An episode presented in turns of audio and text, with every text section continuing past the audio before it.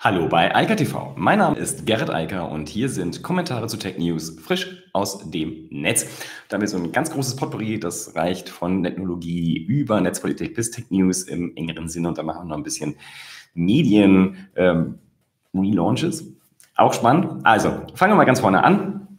Der Digital Divide, da geht es ja ähm, ursprünglich mal im ursprünglichen Sinne darum, dass Menschen halt nicht online sind oder dass ein Teil der Menschen, früher mal so bei über 90 Prozent, keinen Zugriff auf das Internet hatten. Dann kamen irgendwann mal die ARD, ZDF Online-Studien, Online- und Offliner wurden dann unterteilt. Ähm, das macht man eigentlich gar nicht mehr. Dann gab es noch die, äh, den D21-Index auch zu dem Thema. Und ähm, das Thema ist eigentlich halt quasi vorbei. Die meisten Menschen sind online. Wir haben das vor kurzem auch wieder gehabt. Also Wer heute gar keinen Zugriff, direkten Zugriff aufs Internet hat, der ist meist sehr alt. Und ähm, ja, das ähm, ist sozusagen etwas, was sich mit dem Zeitablauf dann gibt und dass äh, irgendwann dann 100 Prozent der Menschen online sind, weil die heute, sagen wir mal, mit 60-Jährigen in zehn Jahren sehr hohe Wahrscheinlichkeit weiterhin online sein wollen, weil sie auf die Bequemlichkeiten und Vorteile des Netzes sicherlich nicht verzichten wollen. Aber es gibt weiterhin einen großen Unterschied und der wurde gerade einmal mehr vom Pew in den USA gemessen und festgestellt beim Thema Fitness-Tracker. Und Klar, ich meine, das sind Geräte, die halt im Normalfall als Uhr ums Handgelenk gelegt werden oder ähm, äh, um das Fußgelenk. Auf jeden Fall Geräte, die man zu sich kaufen muss. Natürlich kann man eine Uhr auch alternativ kaufen, dann hat man halt eine, die das auch kann, oder man kauft auch äh, halt explizite Geräte, die genau dafür da sind. Wie dem auch sei, jedenfalls können sich das halt nicht alle leisten. Und ähm, da geht es weniger darum, ob Leute das wollen oder nicht, sondern es ist nachweisbar vor allem ein Einkommensproblem. Also den ähm, grundsätzlich haben mittlerweile ein Fünftel der Amerikaner so Fitness-Tracker am Start, aber nur ähm, ein, also aber 31 Prozent der Amerikaner, also 10 Prozentpunkte mehr oder 11 Prozentpunkte mehr sogar mit einem Einkommen von über 75.000 Dollar. Also man kann relativ klar messen, wer mehr Einkommen hat, hat eher so einen Fitness-Tracker und wer weniger hat, nicht. Und das Gleiche gilt dann auch nochmal für die, den Bildungsgrad, also höherer Bildungsgrad sorgt für mehr Fitness-Tracker, niedriger für weniger, was natürlich direkt korreliert, denn der höhere Bildungsgrad sorgt im Regelfall für ein höheres Einkommen. Ähm, dieses Thema hatte Pew schon ein paar Mal festgestellt. Es gibt diesen technologischen Digital Divide halt weiterhin und der lässt sich offensichtlich auch nicht so leicht aus der Welt schaffen, denn die technischen Geräte sind teuer, werden auch immer teurer. Ähm, zwar kann man sich heute problemlos ein Smartphone leisten, aber das ist dann halt auch ein Smartphone, was nicht unbedingt alle Funktionalitäten so abdeckt wie die hochwertigen, teuren, und zwar völlig egal, ob man jetzt iOS oder Android benutzt. Und so geht das halt munter weiter mit allen anderen technischen Geräten, die dazugekommen sind.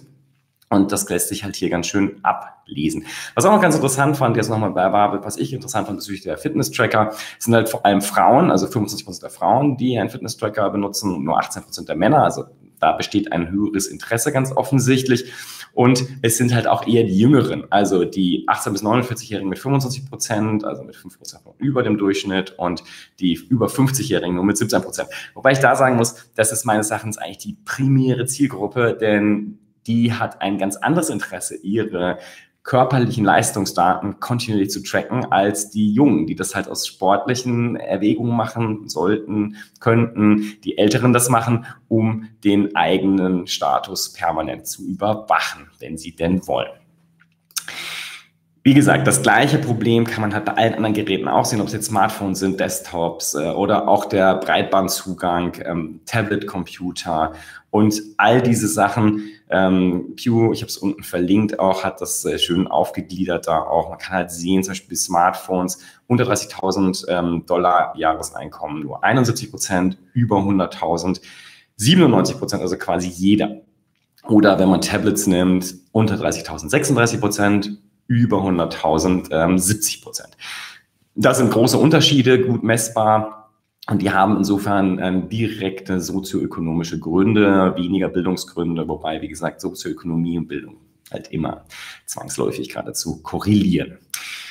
Nächstes Thema, mein aktuelles Lieblingsthema. Nein, nicht wirklich. Also, dies, das MIT, UCL und die Aarhus University haben untersucht, sehr breit, wie die, diese Cookie Consent ähm, äh, Nerv, Pop-ups so eingesetzt werden und was davon eigentlich legal ist und was nicht. Und sie kommen einfach zu dem Ergebnis, das ist im Regelfall illegal, was dort gemacht wird. Das wundert mich auch nicht so sehr, denn technisch ist das erstmal eine ziemliche Herausforderung, was der EuGH dort allen so aufgegeben hat, im Kontext dann noch zur DSGVO, die ja quasi jetzt die Grundlage dafür auch bildet. Ähm, es ist nicht so einfach, die Websites mal kurz cookiefrei zu machen, aber wenn wir ganz ehrlich sind, das ist wahrscheinlich die einzig gute Lösung für das ganze Problem, denn im Regelfall braucht man sie nicht und ähm, kann über andere Möglichkeiten sozusagen das, ähm, äh, die, die erforderlichen Informationen abrufen. Aber was viel wichtiger ist halt, diesen äh, Consent abzufragen in der Form, wie es heute passiert, der mehr so mit der, ich setze dir die Pistole auf den Brust, auf die Brust und entweder du klickst hier ja oder du kommst halt nicht rein, das ähm, widerspricht halt den äh, Anforderungen, die dort gestellt wurden. Und das hilft so halt auch nicht. Die das jetzt machen, geben im Moment Geld aus an allerlei Unternehmen, was ihnen vermutlich rechtlich betrachtet jedenfalls nichts bringt, außer dass es sie ökonomisch betrachtet Geld kostet.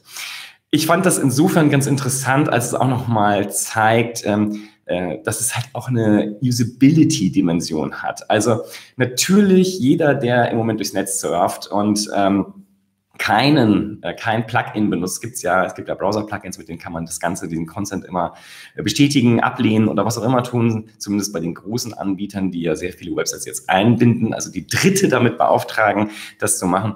Und wenn man sich das mal genauer anschaut und ich tue das, dann sieht man halt, klar, ich meine, die versuchen alle, also nirgendwo wird, muss man aktiv zustimmen, sondern es ist im Regelfall schon alles eingeschaltet, man muss es dann ausschalten.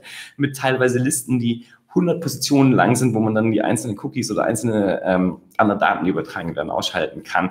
Das ist natürlich Usability-technisch im GAU, weil natürlich könnte oben ein großer Button sein, wo Reject All steht. Das machen noch einige schon. Und dann könnte man einige Sachen wieder einschalten, wenn man dann wollte. Ähm, die Frage ist halt, braucht man das tatsächlich? Also brauchen die Website-Betreiber tatsächlich diese Mengen an Cookies? Das ist halt etwas, was ich mich frage. Und ich frage mich auch generell, selbst für das, was ich für absolut elementar halte, nämlich die Webanalyse, wo ich sogar sagen würde, die kann man gar nicht da reinziehen, weil das ist ein funktionales Element meines Erachtens, aber das werden irgendwann die Gerichte klären. Selbst da muss ich sagen, brauche ich unbedingt einen Cookie? Also in Zeichen von Fingerprinting etc. ist es eh die Frage, ob man das machen muss. Also muss ich noch irgendwas auf den Geräten der Nutzer speichern weil ich erkenne das Gerät ja sowieso. Also ich kann nachvollziehen, ob jemand wiederkommt, ob der vorher schon mal auf der Website war oder auf der App oder sonst wo. Also das brauche ich eigentlich gar nicht. Und ähm, Insofern weiß ich auch nicht, ob man die Cookies da tatsächlich noch, ob die überhaupt noch Zukunft haben, denn mit dieser Art der Gesetzgebung sind sie einfach nur ein Problem. Und nochmal, der Usability-Teil ist ja hat auch eine ganz andere Dimension, denn das ist ja fürchterlich abschreckend und das nervt die Leute auch einfach. Nur es nervt mich, es nervt jedermann und deshalb, klar, im Moment klicken alle auf OK, einfach weil sie dieses Fenster aus dem Weg haben wollen. Aber genauso unwirksam ist das halt auch und das bringt halt rechtlich gar nichts und ähm, ja, das macht nur den Nutzer ärgerlich. Insofern wir sollten, glaube ich, alle da nochmal drüber nachdenken, welche Cookies wir tatsächlich ausstrahlen wollen und über unsere Websites verbreiten möchten. Dann sind wir bei einem anderen Thema, das hat mich ein bisschen, ja, das ist, äh, dieser Netzpolitikbereich ist halt einfach auch schwierig. Und zwar hat das Büro für Technikfolgenabschätzung beim Bundestag sogenannte Psychotricks der Entwickler von Apps und Websites und so weiter als unethisch, unlauter sowie tendenziell rechtswidrig ähm, bewertet. Gibt es ein PDF, habe ich auch unten verlinkt. Ähm, das muss man sich mal durchlesen, weil dann kommen halt schon so Sachen, wo ich mich ernsthaft frage, ähm, was daran unlauter sein soll. Und ich möchte einfach mal also diese Usability-Perspektive jetzt in diesem Fall mal positiv betrachten. Also eine Sache, die dort genannt wird, ist der unendliche Scroll, also Infinite Scroll. Also ich habe meine App, ob jetzt auf dem Rechner, am großen Browser, Test, Desktop, großer Bildschirm oder am Smartphone und ich kann einfach immer weiter scrollen. Und natürlich sorgt das auch dafür, dass Leute, die mit ihrer Zeit irgendwie nicht umgehen können, dann vielleicht mehr Informationen abrufen und das häufiger, länger, intensiver nutzen, als es wahrscheinlich klug wäre. Aber das ist eine Usability-Funktion. Es ist einfach viel einfacher, als wenn ich unten auf Weiter klicken muss, um dann das nächste Listing in irgendeiner Kategorie von Produkten oder Nachrichten oder sonst was zu bekommen. Und das als, also eine erwiesenermaßen unter Usability-Gesichtspunkten bessere Darstellung jetzt als ein rechtliches Problem anzusehen, das halte ich schon für extrem schwierig. Da würde ich auch sagen, ähm, das ist keine Aufgabe des Bundestages oder überhaupt von Regierungen, sich über das Screen Design von Apps und Websites Gedanken zu machen. Wo ich das noch verstehe, ist bei dem Thema, wenn ich zum Beispiel verhindere, dass Menschen mit Beeinträchtigungen, Behinderungen nicht auf eine Website können und ich sage, alles klar, Website-Betreiber, App-Betreiber sorgt dafür, dass die da auch hin können. Das kann ich nachvollziehen, aber in solche Details eingreifen zu wollen, und das ist offensichtlich der Hintergrund, das stellen sich mir schon die Nackenhaare auf. Das gleiche ist dann auch zum Beispiel ähm, neben dem Infinite Scroll halt auch Pull to Refresh. Ja, ich meine, klar, wenn ich nach unten scrolle und dann nachgeladen wird, das hat auch viele verschiedene Hintergründe. Also zum Beispiel, wenn da viele Bilder sind, ist es einfach viel klüger, das so aufzubauen, weil ich nicht schon diese ganzen Bilder laden muss, sondern die erst in dem Moment lade, wenn der Nutzer tatsächlich so weit runterscrollt und dann noch mehr Informationen haben möchte, anstatt die vorher schon alle vom Server mal abzurufen und durch das Internet zu schicken, obwohl kein Mensch jemals je 180 Seiten runter scrollt. Ja? Also das sind Usability und andere Gründe, warum das gemacht wird. Und natürlich ist es für den Nutzer angenehmer und das soll es ja auch sein, aber das ist ja nicht etwas, was man jetzt den Anbietern vorwerfen kann, dass sie im Sinne der Nutzer die Bedienung der Website vereinfachen und die Nutzer dann vielleicht möglicherweise es nicht hinbekommen, ihre Zeit richtig einzuteilen. Entschuldigung, also das ist so absurd, dass ähm, das geht sogar noch über den Cookie-Quatsch hinaus. Also finde ich es ganz, ganz schwieriges Thema und ich hoffe, dass das auch von den entsprechenden Verbänden dort thematisiert wird. So, jetzt nochmal zur CES. Da gibt's äh, schöne Tech-News, die mich persönlich sehr freuen. Ich habe es mal mit digitale Brillen überschrieben. Ähm, ich bin dieses Thema AR und VR finde ich super spannend, aber mich interessiert eigentlich, also Virtual Reality ist eine ganz tolle Sache, will ich auch gar nicht abstreiten, aber das interessiert mich momentan gar nicht so. Mich interessiert das Thema Augmented Reality viel mehr. Ich bin Brillenträger, wie man sieht. Ich habe so ein Ding eh auf und ich fände es total cool und eine super Hilfe, wenn mir Informationen in der Brille eingeblendet würden, die halt über das, was ich dahinter sehe, also augmentiert mir zusätzliche Informationen liefern würden. Wahnsinn. Dies ist etwas, was ich total spannend finde und ähm, ich finde es ganz toll, was äh, Bosch dort gerade auf der CES vorgestellt hat. Ähm, das heißt äh, Light Drive. Und das ist etwas, was das ist halt so ein bisschen wie, es erinnert stark an Google Glass. Ähm, das gibt sozusagen nur eine kurze Information, wie ähm, das man schon beim Auto normal ist oder gut Glas halt gemacht hat. Aber das reicht halt. Visitenkarten groß, schreibt hier Heise, ist das, was eingeblendet wird, also bei ausgestreckter Hand. Und das reicht ja auch. Für kurze Informationen wäre das ja genau das, was ich haben möchte und vielleicht dann irgendwann mehr und in höherer Auflösung und so weiter. Aber das ist die Richtung, die ich super spannend finde und ich hoffe, dass da noch viel mehr kommt.